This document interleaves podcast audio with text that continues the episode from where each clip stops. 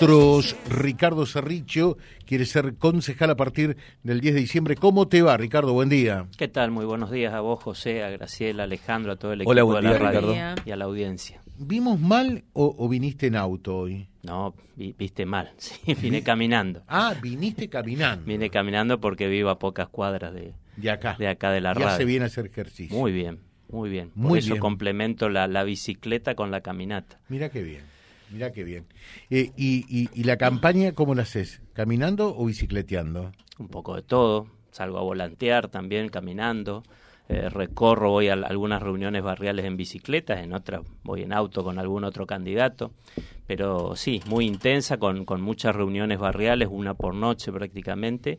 Eh, poniéndonos al tanto de, cada planteo de los vecinos con algunas cuestiones que se reiteran, servicios públicos, salud, y algunas particularidades de cada barrio, ya pasamos esa etapa institucional donde fuimos uniéndonos de información sobre qué es lo que plantea cada, cada organización de nuestra ciudad y desde qué forma se puede acompañar esa agenda de trabajo desde el Consejo Municipal.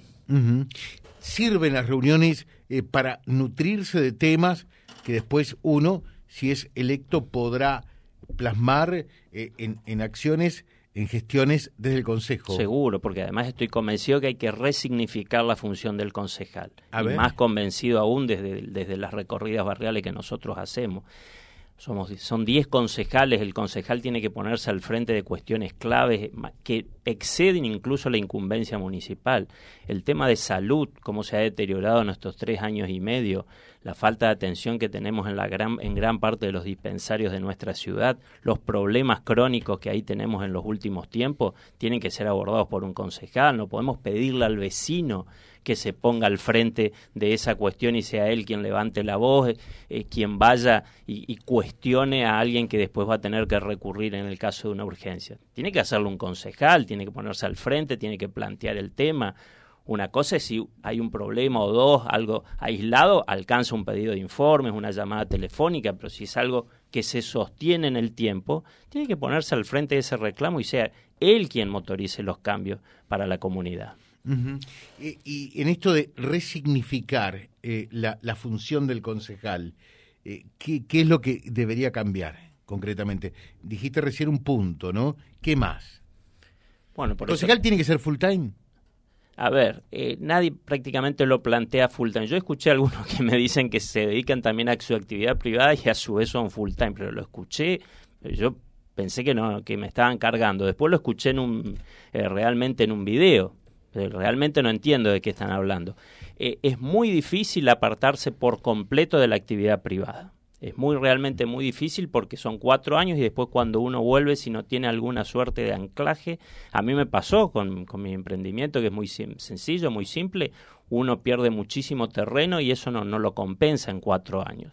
Entonces claramente uno puede seguir desarrollando una actividad pocas horas al día o pocas horas a la semana. Ahora, después tiene que tener una dedicación muy fuerte para la concejalía. Y eso no se mide en cantidad de proyectos, a mi criterio, o en cantidad de, pedidos de informe. Se mide en el impacto que tiene en la vida de una comunidad.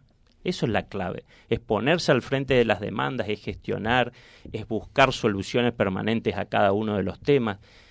A ver, yo entiendo que hay que eh, muchas de las tareas que hace el concejal, quizás de administrativa durante la mañana o de estudios de las ordenanzas, pero a la tarde tiene que complementarlo con una actividad mucho más intensa en las recorridas barriales. Eso es lo que está demandando la gente.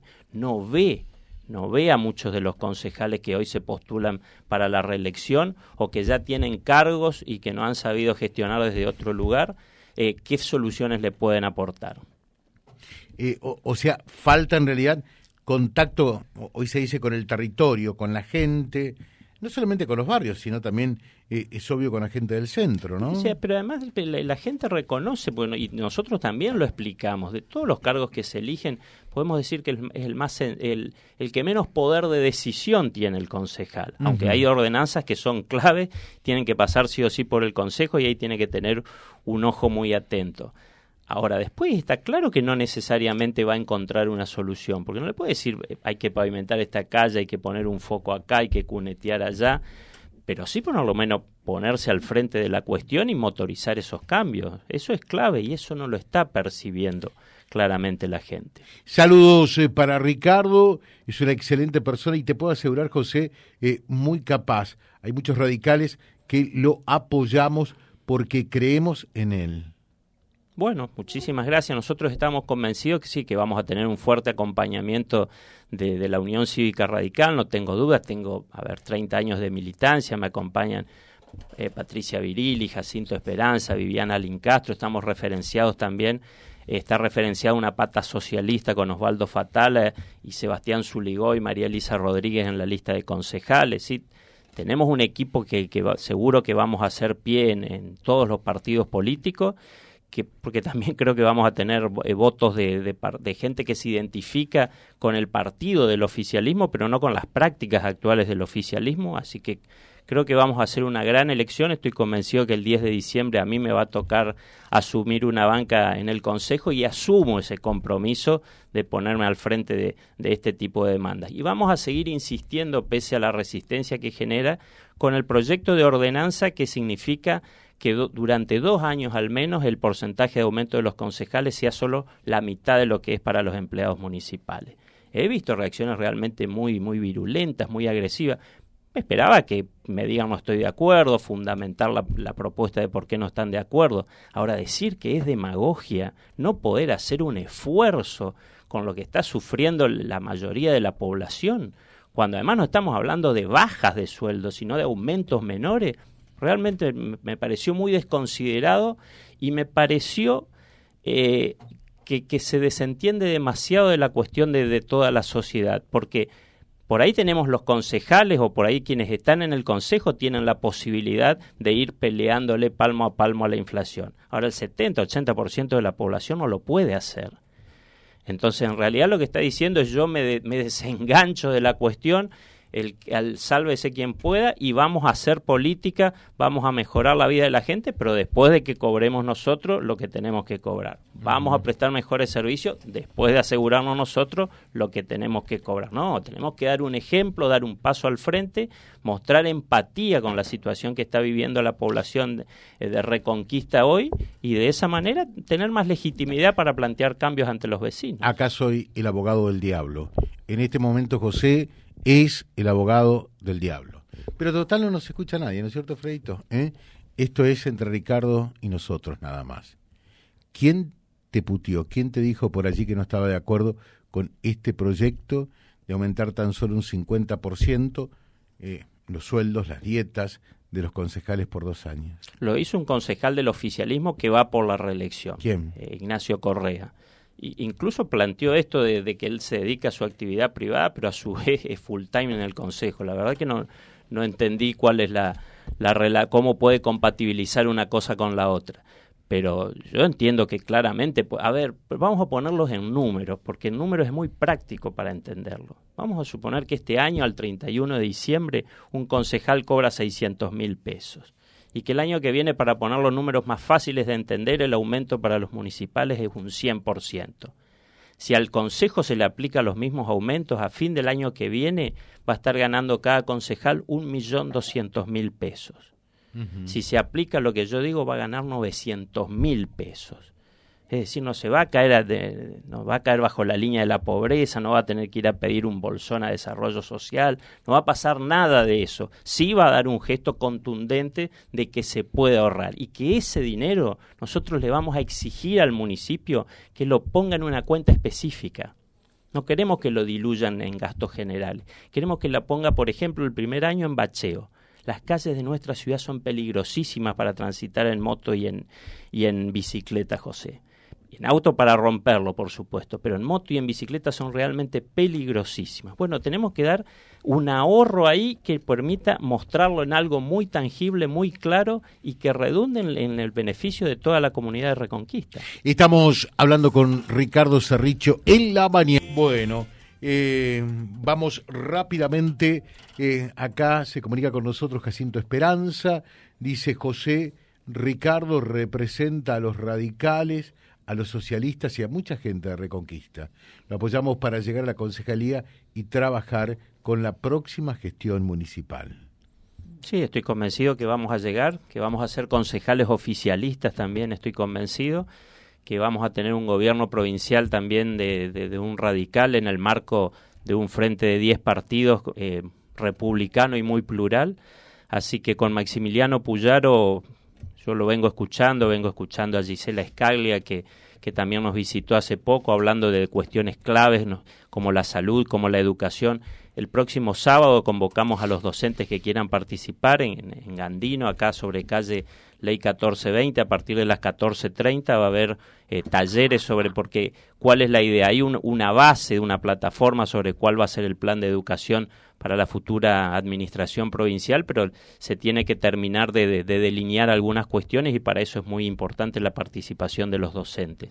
Así que ahí vamos a estar con, con Maximiliano acompañándolo. Estoy convencido que va a ser el próximo gobernador de la provincia. Tiene capacidad, tiene mucha solvencia tiene mucho conocimiento técnico sobre las cuestiones claves de producción, de salud, de educación, de justicia que tenemos que encarar, de seguridad ni hablar que tenemos que encarar en toda la provincia y el norte en particular para salir adelante. Cuando ves estos reproches por allí de los hadas y Apuyaro, ¿qué pensás? Que estamos eh, eh, minando las posibilidades de, victoria. Es decir, yo estoy convencido que hoy nos alcanza igual, pero creo que no tenemos tanto margen como para que un, un precandidato pueda ser tan, tan agresivo, tan, tan descontrolado en las críticas. Y además, cuestiones que exceden la crítica, porque, a ver, yo estoy haciendo una crítica a un concejal del oficialismo, por ejemplo. Pero eso es una crítica. Lo otro es una cuestión que, que amerita una presentación judicial si tiene algo para mostrar si tiene algo para mostrar, pero no es para menear en una campaña electoral. No es un tema de, distintos puntos de vista sobre cómo vamos a encarar el tema de salud en la provincia de Santa Fe o que tiene un plan de seguridad completamente distinto al que tuvo Maximiliano Puyaro como, como ministro de Seguridad de Lifchi. Es algo completamente distinto, que se sale de escala, que no tiene que ver con una crítica de campaña electoral. Esa tendría que tener una actitud mucho más responsable en ese sentido y lamentablemente eso nos, nos hizo que no podamos coordinar una mejor agenda con nuestra eh, a quien apoyamos en la Intendencia de Reconquista, que es Natalia Caparelli. Nosotros tenemos problemas de agenda propios de, que ninguno de los ocho integrantes de la lista tiene una, eh, cumple una función pública hoy, o, no, o no cobra un sueldo de la función pública pero bueno, por eso nos cuesta, entramos y salimos permanentemente de la campaña porque tenemos que cumplir con nuestros compromisos particulares. Ahora, esta cuestión de, de, la candidata, de la precandidato a la osada, realmente ha complicado la cuestión y ha hecho que se enrarezca el clima cuando después del, del 16 de julio está claro que tenemos que desandar un camino de dos meses de la mano, gane quien gane la interna, y que tenemos que llevar a este frente a la, gobernación de la provincia de Santa Fe para dejar atrás esta, esta, pesadilla que son cuatro años de gobierno de Perotti. Eh, eh, ¿Entendés que esto cae mal en el afiliado, en el radical en sí, en el militante? Cae, cae mal seguro. Lo que ocurre es que después de esto, bueno, se van a subsanar muchas cosas. Estoy convencido que va a haber una racionalidad en el acompañamiento hacia la candidatura de Maximiliano, pero evidentemente tendríamos que haber evitado esto.